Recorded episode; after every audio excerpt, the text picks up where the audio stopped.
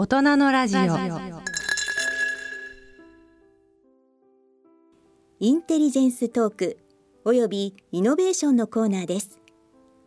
このコーナーではインテリジェンスをテーマに近未来の社会を読み解くヒントなどお話しいただいております。ゲストは元朝日新聞台北支局長でジャーナリストの野島剛さんです。進行は外交ジャーナリストの手島隆一さんです。野島さんこんにちは。こんにちは。よろしくお願いします。野島剛さんは大学卒業後朝日新聞に入社。シンガポール支局長台北支局長国際編集部次長などを歴任し2016年に独立。現在はフリージャーナリストとして活躍しながら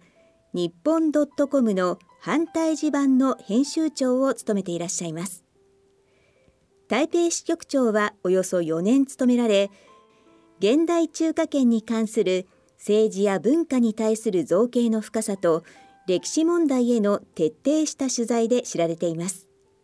また大学在学中に香港中文大学台湾師範大学に留学。朝日新聞在籍時には中国アモイ大学にも留学されています。主な著書に台湾とは何か台湾ニーズなどがあります。今ウクライナ情勢は言いますかウクライナ戦争は大変な局面に差し掛かっている。もちろんプーチンの戦争対ゼレンスキーの戦争ということになっているわけですけれども実はえー、おそらく野島さんも私も東アジアのジャーナリストとして一貫して申し上げているところですけれども今回のウクライナの戦争の影の主役は中国であるというふうに思います。そしてその、えー、影の中国であるその国を率いている習近平主席の今の中国というのは客観的に明らかにえプーチンの戦争に加担をしていると。いうふうに言わざるを得ないんだと思いますそしてそのプーチンの戦争はもうお断りするまでもないんですけれども戦後のあらゆるどんな戦争に、えー、鑑みても私はそのうち大きなものをいくつか野島さんも私も最前線に参りましたですけれども、えー、その戦争に比べても寸分の、えー、弁解の余地もなし不正義の戦争というふうに断じていいんだと思います。それは今いたいけない子どもたちそして妊産婦が攻撃されているということに象徴的に現れているんだと思います。そして戦後のどの国の指導者も決して手をつけようとしなかった。実は核兵器もしくは原子炉というものに手をかけ始めている。その点でもプーチンの戦争は厳しく指断されていい。とこのように野島さん前提として申し上げてよろしいでしょうか？おっしゃる通りですね。あの今回のその、えー、プーチンが発動したウクライナへの攻撃というのは、まあ、通常その国際社会というのは非常にこう、まあ、ある種冷酷なところはあるんですけれどもそれでも長年の積み重ねである種の建前ある種の正義ある種のちゃんとした理由ですねそういうの国際法上をちゃんと整えてからでないと戦争を行えないと、まあ、そういったところをここ2300年その近代社会の積み上げの中でやってきたわけですけれどもそうしたものを全てこう、えー、無視する形だというような言えるぐらいのですね乱暴さでウクライナに攻め込んだと。そのやり方をじゃあ座視していいのかあるいはそれを支持していいのかっていうことをめぐってこれから世界はですね2つに割れていくと思うんですね。で先ほど手島さんがおっしゃったように中国はどうするかと。ウクライナへのロシアの攻撃に加担するしていいのかどうかっていう。今のところ確かに加担してる立場ですけれども中国国内でもそのことについて、えー、ここ数日異論が激しく出始めていると、まあ、そんな状況になると思います。実はリスナーの方々にちょっとご紹介をしておかなければいけないんですけれども野島剛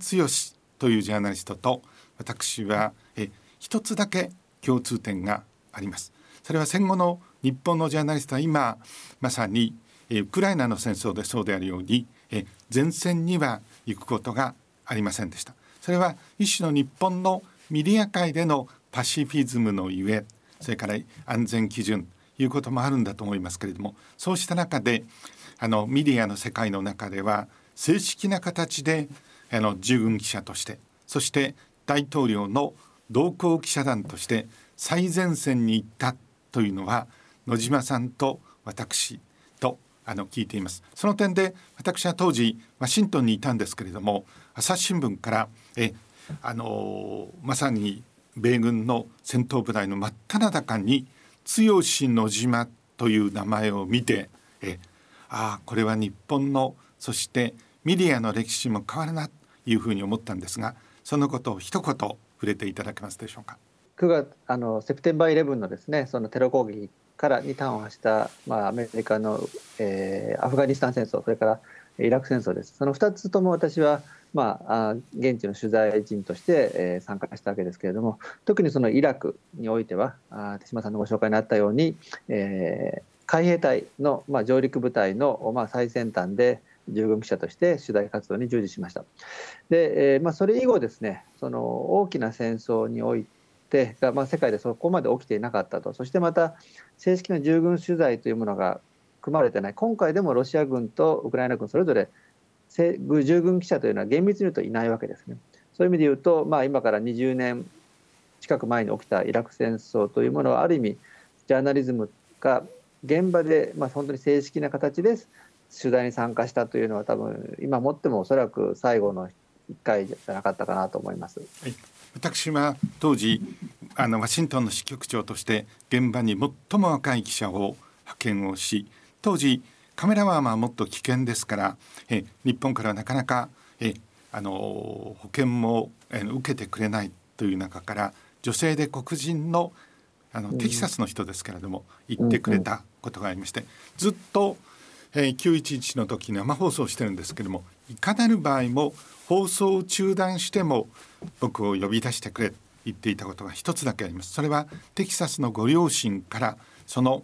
女性のカメラマンに対する安否の問い合わせの時には僕が直接出ると言ってそれは本当につらかった思いがありますけれどもしかしそういうふうにして現場にエンベッドプログラム。でこれ国防総省も事前に、えー、防毒マスクとか、え、短期間にちゃんとしたスピードで走れるのかみたいなことも含めてですねあっていくんですけれどもそういう生命の危険もさることながら戦争というのはいかに過酷なものであるのか。私はささやかな歴史の証人として野島さんもそうですけれどもリスナーにお伝えしたいというふうに思うんですが一番大きな問題があってえそれは、えー、野島さんの場合は海兵隊我々の場合は第三歩兵師団のえ中核に記者を送り込むんですけれどもえ開戦直前にですねえ自由なえメディアとしての更新というのが遮断される可能性がある。なぜならばあと1時間後にいよいよ戦争が始まる。というようなことを放送してしまいますとその段階でまさにえ反撃を受けるかもしれない。ということですからこれブラックアウトというふうに言うんですけれども軍当局がメディアの通信を遮断をする。もしくはメディアの通信の内容をですね戦争を何時何分と予告していないかどうかチェックをする。これセンサーシップ検閲に当たるんですけれどもその時の私の重い責任はたった一つ。え現場から、えー、記者はリポートをします。ですよね。その時にそれは検閲がかかっているのですからそのことをリスナーにそして視聴者に読者に伝えなければいけない。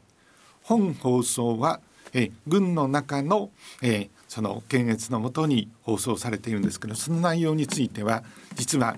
検閲を受けているということはフェアネス公正の観点からえあの視聴者そして読者に伝えなければいけない。これ大変重いえテーマなのですけど幸いなことに野島さんえ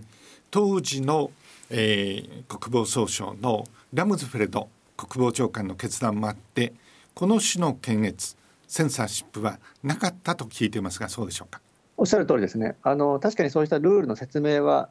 そういった可能性があるとつまりその検閲を受けるあるいは報道を制限する可能性があると。それについては受け入れなさいよという、まあ、そういったこうリクエストがあり、まあ、書面でサインを求められて、まあ、そしてそれはまあ実際本社のえー、との相談の上でサインをした上で従軍に参加してるわけですね。まあ、これはエンベッド主義というエンベッド方式と言われました、まあ、つまり軍の中に組み込まれるということで。ただ実際そのやってみたところで、まあ、私も一月ほどその米軍のと一緒に戦争を取材しましたけれども、えー、そういうこうあのあからさまにこれを流してはいけない書いてはいけないというのはなかったんですね私の知る限り。でそこにはまあ2つ理由があって一つは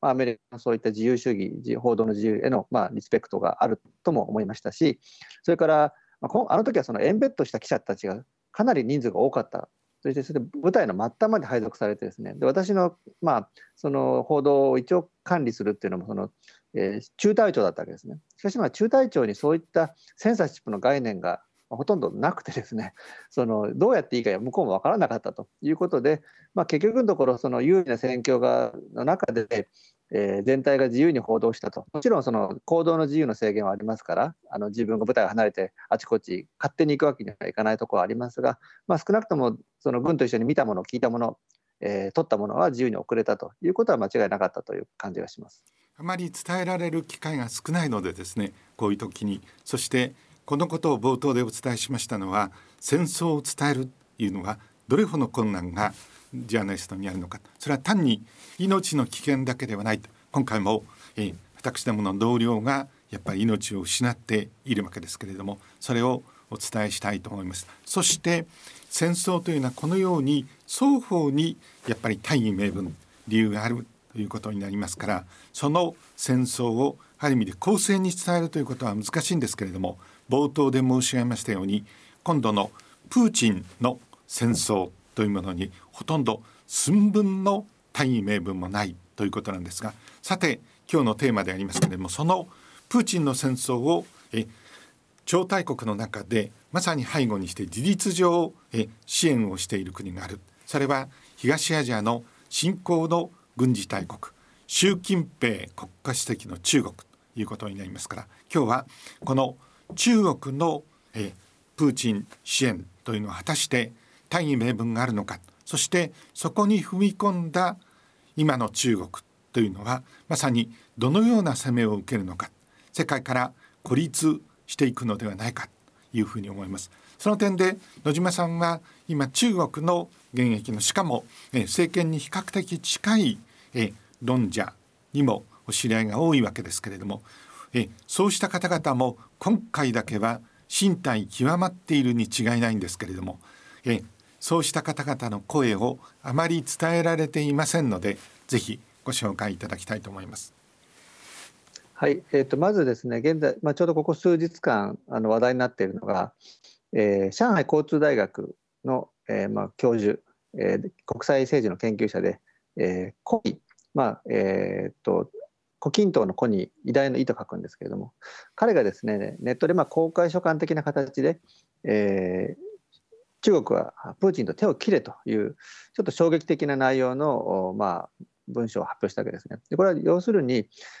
今習近平がまあロシアに加担しているということそれで外交政策の伝統から明らかに外れてるんだと、まあ、そういった主張があるわけです。で一つに中国はですねやはり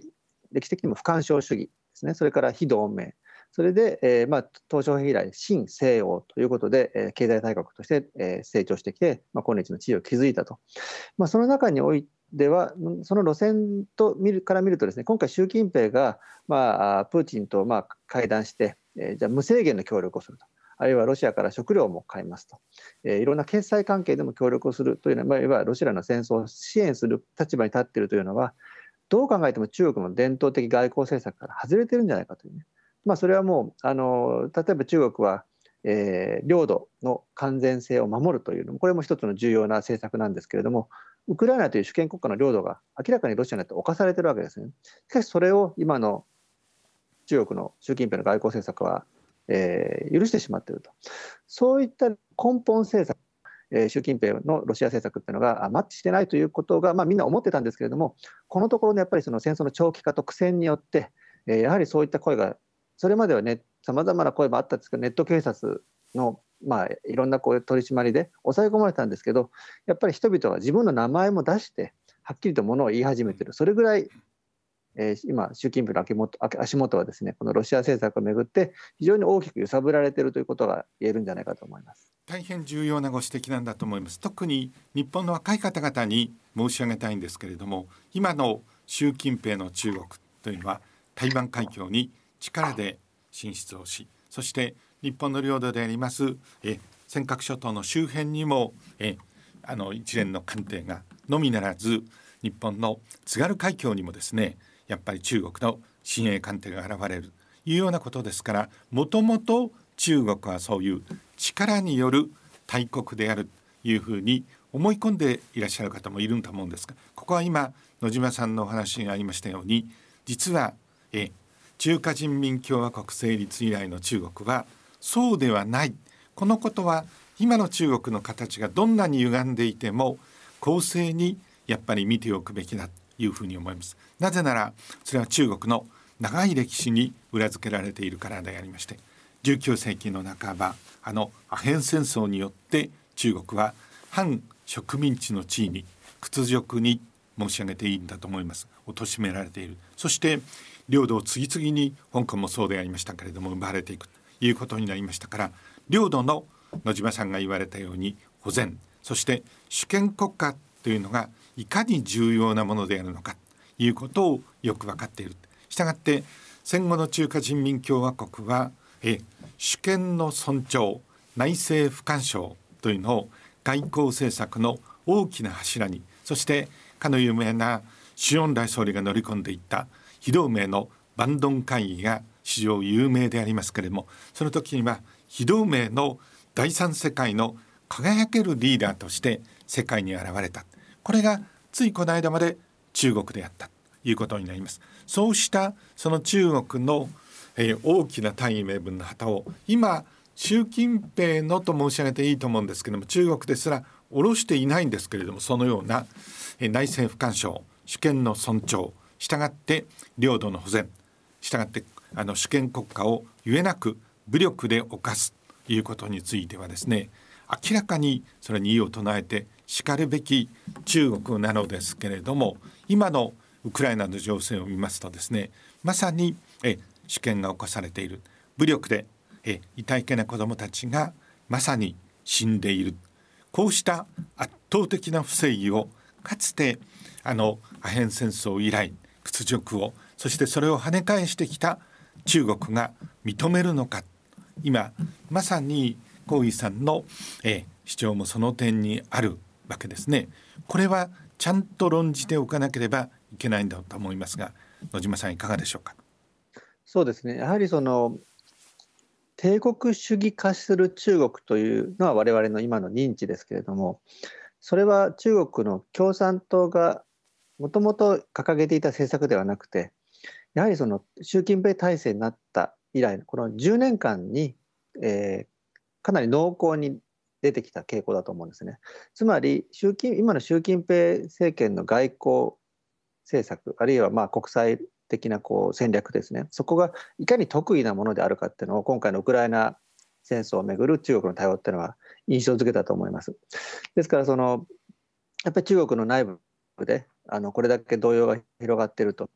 いうのは非常に大きなそこのまあ表れだと思うんですね。でもう一つはですねやっぱり中国がもともとじゃあロシアとウクライナとどちらと仲が良かったのかという話になりますとですね実はこれはまあここ2 3 0年の歴史で見ますと明らかにウクライナとの関係の方が密接だったわけです。手島さんもご存知のように中国はウクライナから、えま空母をはじめミサイル航空機戦車さまざまなハイテクの軍事技術を、えー、1992年の国交ウクライナと中国の国交樹立以来ですねロシア、まあ、ロシアが非常に力のない時期もありましたから、ま、言ってみれば中国が、まあ、ウクライナの人々、ウクライナの技術者やさまざまな研究者等がですね生活に困難に面する中で中国がその受け皿となってきて同時に彼らの、まあ、技術やもあの能力をこう活用してきたわけですね。それによって今日の今日の軍事大国になれた。で加えてじゃあここ10年ぐらいでいうと第一路のまあ、要は欧州と結ぶ結節点、地政学的な重要な要衝にウクライナがあって、そこに中国が列車を通して大量に物資をヨーロッパに送り、そしてまたウクライナの世界の食料庫と言われたウクライナからですね、トウモロコシ、小麦、大麦、さまざまな食料あるいは、えー、食料生産の不可欠な飼料を、えー、買い付けていてヨーロッパにおいて、まあ、ある意味中国にとって唯一無二ともいえる安心して付き合えるですねそういう国だったというふうに言えると思うんです。ですからロシアと中国というのはある意味ライバルな関係でもありますし大陸で国境をたくさん接しているので、まあ、ユーラシアの中で勢力を二分する、まあ、そういうちょっと気の置けない相手なわけですけれどもそういった友国のウクライナを切り捨てて今のロシアと付き合っていいのかと。これはやっぱりですね中国で外交のプロフェッショナルな仕事をしている人たちからするとどうしてもやっぱり納得のいかないところはあると思うんですね。でもう一つやっぱり帝国主義化してしまうことでですね世界の悪者になってしまうと。これもですね、まあ、習近平は明らかにそういうその中国の名声を国際的に高めていって超大国にふさわしい地位を築いていくというね。これはまあ中国人全体の願いだと思うんですがこの悪の数軸的なロシアとの連事実上の同盟関係というか連帯関係をこのまま突き進んでいいのかと。これはやっぱりですね心ある中国の人たち論理的な中国の人たちからするとやはり疑問を呈さざるを得ないといういくら習近平が怖くてもやっぱり言っておかなければいけないという、ね、そういった知識人は今かなり増えてきている感じがします。あのご紹介いただいてありがとうございました。野島さんのご指摘の中にもありましたように私は鳴かずの格好というインテリジェンス小説と世間様で言われているものを書いておりましてその冒頭はまさにレビューから始まるそしてこの、えー、造船技術者がそこで中国にスカウトされるわけですけどそれが後のえあのえ中国が遼寧として蘇らせた空母の導入の重要な布石になるということを書いておりました。これ私物語の形で書くのは当時えあのウクライナの重要性やウクライナと中国の地下水脈をかけるあの、えー、つなぐいろんな動きというのをですねまあこれあの現実を映して書いてるわけですけれどもその時に硬、えー、い論文で、えー、リスナーの方に申し上げてもなかなか分かってくれないもので、えー、書いたんですけど今から考えるともうインテリジェンス小説はいらない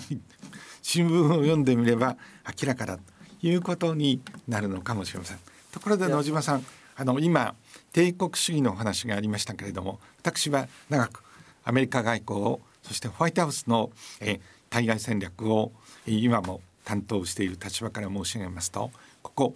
プーチンの戦争を引き寄せてしまった重い責任の一つはえワシントンにはないのかバイデン大統領にないのかということはこれまた公正の観点から申し上げなければいけないんだと思います。えバイデン政権は対外的な大きな国際会議をこれ選挙の時からそうですけれども目玉にしていたのがあります。これが、え民主主義サミットなるものでありました。でこれは現にえ一部はオンラインでありますけれどもそれを開いたんですけれどもその、え、民主主義サミットを開いた結果世界は明らかに二分されてしまった日本のようなデモクラシーを報じる国と中国やロシア向こう側というんですけれどもえあのフィリピンも招かれたりいたしましたけれどもこれは民主主義なのかえ専制主義なのか非常に曖昧なんですけれどもこれ、えー、バイデン政権の過剰なイデオロギー政治のゆえに二分をしてしまってその結果として中国なんか本当は本来はその真ん中にいる非同盟に位置づけてもいいのですけれどもそれをバイデン政権は結果的にはえ民主主義対専制主義ということで向こう側に押し合ってしまった可能性もある。このことも言わなければいけないんですけれども明らかに今の中国はえ野島さんのご説明にありましたように本来の光り輝くような非同盟主義というものからですねプーチン大統領の専制主義に大きく傾いている。こんな中国が今後長く続くとすれば野島さんこれ中国という国の国のありようというのがまさに2022年明らかに路線そのものが変わったというふうに厳しく言わざるを得ないんですけれどもこの点についてのご見解を聞かせてください。はい、先ほどあの手島さんが言及されたあご著書の「鳴かずの格好」ですねこれも私もしっかりと解読したんですけれども今改めて読んでみますとこれはもうほとんど予言の書と言われる言えるぐらいのですねやっぱりその今の事態に深くつながっている部分があったと思うんですね。ウクライナという国が、まあ、いかにそのロシアあるいは欧米各国のそのそういった野心のですね、えー、集まるような非常にその地政学的に、えーまあ、ある意味重要で脆い逆に言うと脆い地域だとそこからがそのやっぱり今回プーチンが発動した戦争の発端もですねやっぱりウクライナどうしても欲しいというねそういうそのところにもつながってくると思うんですね。であの今のご質問のところですけれどもやっぱり中国にとってみるとその、まあ、習近平が今参戦つまり3度目の任期を、まあ、ほぼ確実にしているというその状況を作り出したのもこれはまあトランプそしてバイデンと続く、えー、対中包囲網の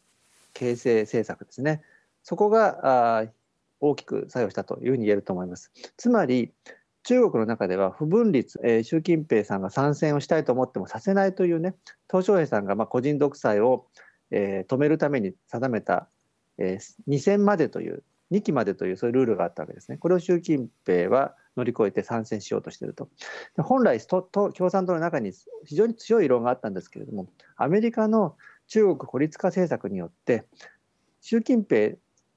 にやはり頼らなければこの難局は乗り切れないという、まあ、党内世論が共産党で、え、強くなりまして結果としてみるとそこの部分では習近平さんが抱えていた大きなハードルがですねクリアされてしまったという分があります。ただ同時にやはりここは相互作用という部分があると思ってまして例えば2019年に香港で大きなデモが起きました。で2020年に、えー、国家安全維持法を香港で導入して香港の、えー、民主社会に非常に大きな打撃を与えたわけですね。やはりこの動きはアメリカの議会あるいはメディアの空気をガラッと変えた部分があったと思います。またヨーロッパの対中間も大きく変更させました。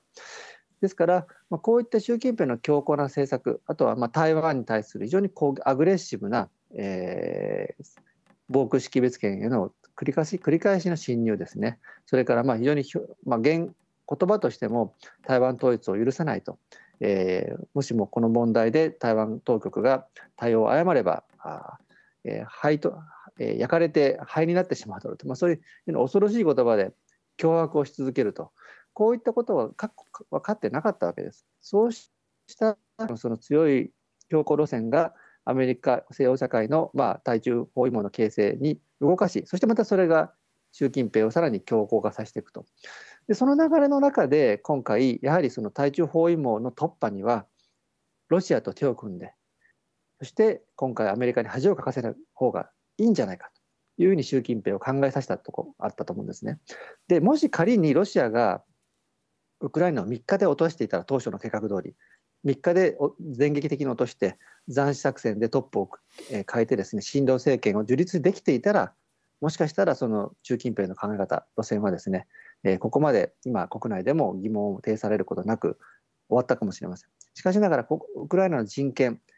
人々の生命まではこれまでここまで危険に及ばされてそして戦争も長期化するという中ではやはりそのえー、習近平の新路線路線というのは行き詰まりに近づいていると。これはもうここ数年の米中の大きな、まあ、仮新冷戦と呼ばれるような対立の関係の中でそれぞれがお互いを抑制しようとしすぎて逆にそれが対立を招くという悪循環の結果の結末じゃないかというふうにも思います。はい、えー、大変あの精緻な冷徹な分析ありがとうございました。今の野島さんのお話の中にウクライナ現に今 NATO には加盟していないんですからバッファー一種のあの干渉国ですよね。これをどうしても握っておきたいという内在的な論理はえあのプーチンは持ち続けていたこれは現に事実その通りなんですけれどもそこにゼレンスキーがですね、えー、仮想な形で慌てて NATO に参加をということになるとまさに、えー、プーチンのまさにトリガーをえ引いてしまう可能性がある。これはもちろんだからといってあの主権国家の国境を犯すなるということは断じて認められないんですけれどもしかし戦争ですからそれが起こる可能性があるというんですけれどもここは実は中国と台湾の内在的な論理に本当に、え、通じている野島さんにまさに聞くべきところなんですけれどもこれあまり、えー、対比をされていないのですけれども私はこの点は触れた方がいいんだと思います。今あの台湾というものと中国が戦争が起きる可能性があるという時にはですねこれ明示的なシナリオが一つありまして台湾の独立派今も自主的な独立派はいるんですけれども彼らがもし急に、え政権を取って台湾独立の旗を掲げるというようなことになりましたら、え中華人民共和国には反国家、えあの独立を阻止をする、え法律がありますからほとんど自動的に戦争になる可能性がある。でそのことをかなり過激な台湾の独立派もよく知っているので明示的な独立には触れないという時勢が効いていると野島さんそう申し上げていいですよね？はい間違いございません、はい、そうですよね。えだとすれば今度はその構造をえウクライナに当てはめてみようと思うんです。そして今プーチンの強硬な路線っていうのはもう明らかでありますからその時に2019年に政権の座についたゼレンスキーがですねまあ今まで別な仕事をええー、まさにあの芸能界で仕事をしていたというようなこともあるのですけれどもその政権の座についた時にこの NATO の加盟そしてそれにこう徐々に近づいていくというのは地雷原であるわけですね。そのことをどれほどよく知っていたのかということについてこれはやっぱり検証が必要ということになりますから台湾海峡危機とウクライナ危機はその点で構図は大変よく似ているその点で言うまでもなくウクライナ危機は台湾危機に及びそして台湾危機は日本の安全保障の危機に及ぶというふうに私は申し上げているんですがこの点についてコメントをいただきたいと思います。はい、ありがとうございます。私の意見もですね、あの手島さんと同じで、えー、今日のウクライナは明日の台湾、そして明後日の日本であるというふうに考えてます。でこれはあの、まあ、ウクライナ危機が起きたときに台湾情勢と結びつく議論ができてまして、ま、日本の中で一部のその指揮者はですねウクライナと台湾は連動しないとこれはウクライナと台湾は別なんだというようなことをある種意識的にこう、えー、語った部分があったんですね。これは私は正直言ってその的外れだと思っています。というのはまず第一にウクライナと台湾類似性、まあ、つまりロシア・ウクライナ問題と中国・台湾問題の類似性ですね、これは非常に高いですね。なぜかというと、プーチンという人はウクライナとロシアが歴史的に一体であると、あるいはロシア人とウクライナ人はもともと同じ民族であると、そういうその彼らなりのロジックを組み立てて、それが他者他人の手に渡ることは、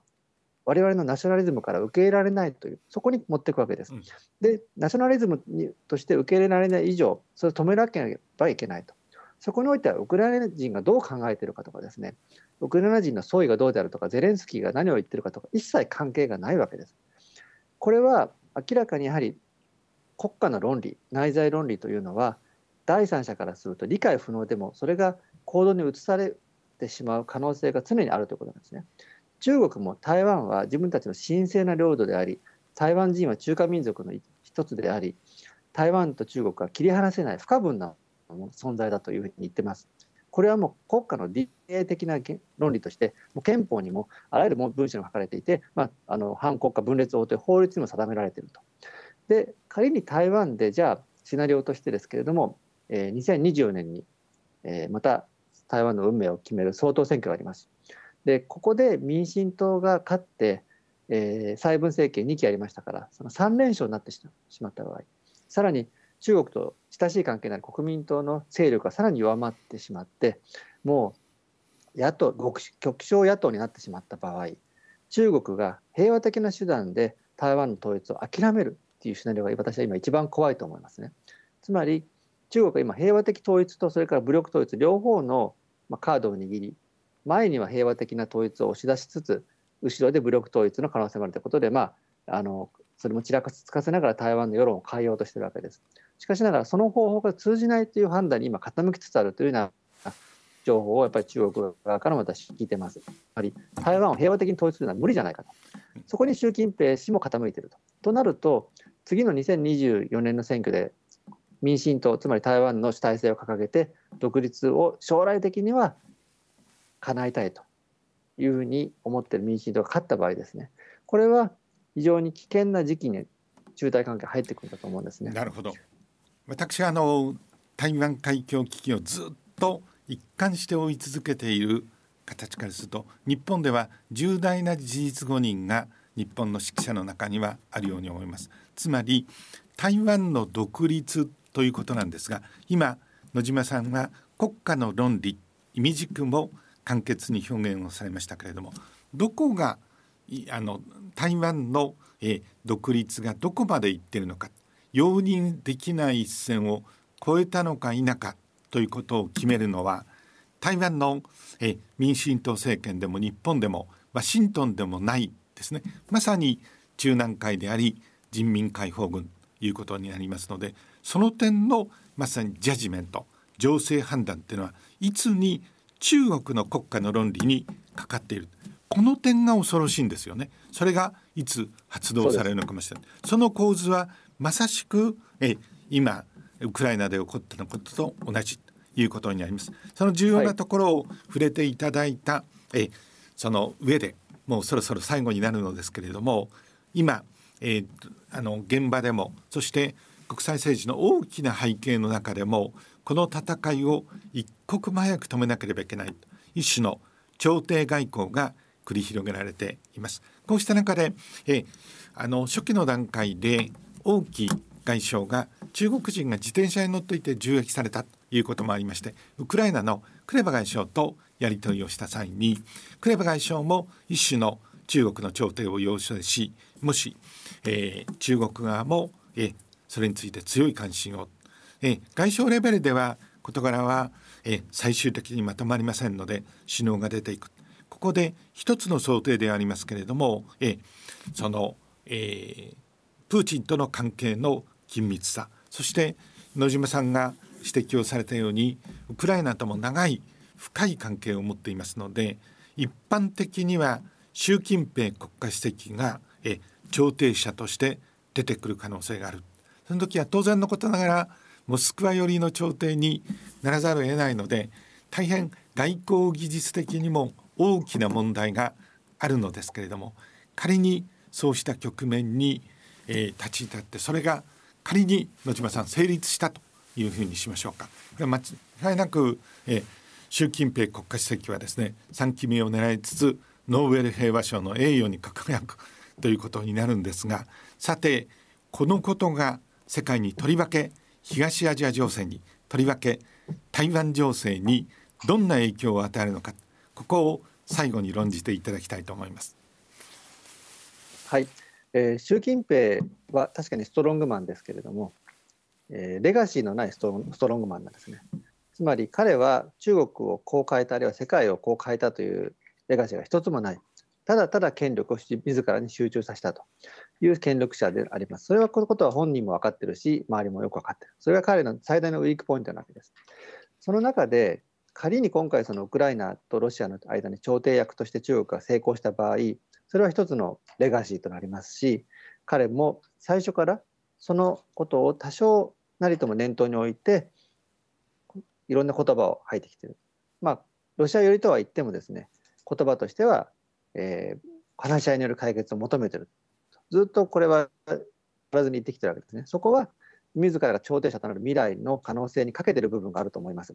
ただやはり中国とやっぱり鍵となるのはアメリカとの関係ですね。今、曲がりなりにもえウクライナを支えようとしている、え西洋社会、欧米社会ですね、この中心となるアメリカです。そしてヨーロッパにおける中立的な国々が今ことごとく NATO の方に傾きこの結果として見るとアメリカにとってみると、まあ、ある意味皮肉ではあるんですけれどもアメリカの求心力というのは高まると思うんですね今後。でその中でその高まった求心力が高まったアメリカと中国がどんなディールができるのかと。あるいは習近平にその気力があるのかないかを含めてですけれども、あるいはバイデンが中国と向き合い方を変えるのかどうかという、そういう大きなですね、この局面が今後来ると思います。で、中国が仮にアメリカと何らかの話し合いがついたとしたら、この中国の仲介というのロシアウクライナと双方と確かにパイプがありますから可能性としてはゼロじゃないでしょう。ただ現状からするとアメリカがここまで中国を敵視している。あるいはロシアの一派というふうに世界が見なしている中ではこれはかなり難度の高いオペレーションになるんじゃないかというふうにも今のところはですね私は感じています。よくわかりました。さて最後になりますけれども今えロシアに急速に傾いている習近平えの中国というものをまさにロシアから切り離しそしてえあの主権の尊重というかつてのえあの毛沢東や周恩来もそれを唱えてきましたからそういう中国に戻すための対中包囲網というのは大変重要なえ要素になると思うんですけれどもえどういうあの内在的な論理に訴えかけながら中国を習近平の中国をえ引き戻すのかということについて最後に触れていただきたいと思います。はい、これはですねやはり私はコーナー取り混ぜた対中政策というのを再構築しなければいけないと思います。一つは国際協調主義の枠内の中に仮にもこの仮初めにもその開かれたリベラルな国際秩序の中に中国は入ってこようとしてたわけです。でその中で WTO の加盟を果たし経済的にも大きなメリットを得てそのポジションについて中国は満足してたはずなんですね。ですからその、まあ、枠の中に再び中国をしっかりとはめ込むその努力というのは欠かせてはいけないと思います。それからもう一つは台湾が中国の一部だというふうに中国が自ら認定していますがそれでも台湾の人々2300万人一定の軍事力を持ってそれを強く拒んでいるという中で仮に武力行使をしたらこれだけの代償を払うんだということをですね今回のウクライナの例をとって容易ではないものだと地続きのウクライナでさえこれだけロシアが苦戦するんだから130キロ離れた海峡を隔ててしかもアメリカの後支えもある台湾日米同盟のえー、範囲内に入るリスクもある台湾をですね中国が一瞬にして攻め落とせるというふうに思うのは甘いということもしっかりですねこれはウクライナの例を取りつつも中国にあるいは国際社会に伝えていって中国の台湾統一というのははるか遠くの先にある目標だというふうに改めて習近平の頭にですねすり込むというねこれがね僕はすごく大事だと思います。ありがとうございます。日本で初めての戦後エンベッドプログラム従軍記者たる野島さん戦争の最前線を知り尽くした野島さんそして台湾や東アジア情勢を知り尽くしている野島さんのまさに今後のお仕事は日本の進路にとってとてもあの重要な一つの方向を示すものになりますのでぜひご検討いただきたいと思います。今後とも様々なオピニオンを発信していただければと思います。今日はお忙しいところありがとうございました。ゲストは元朝日新聞台北支局長でジャーナリストの野島剛さん。進行は外交ジャーナリストの手島隆一さんでした。大人のラジオ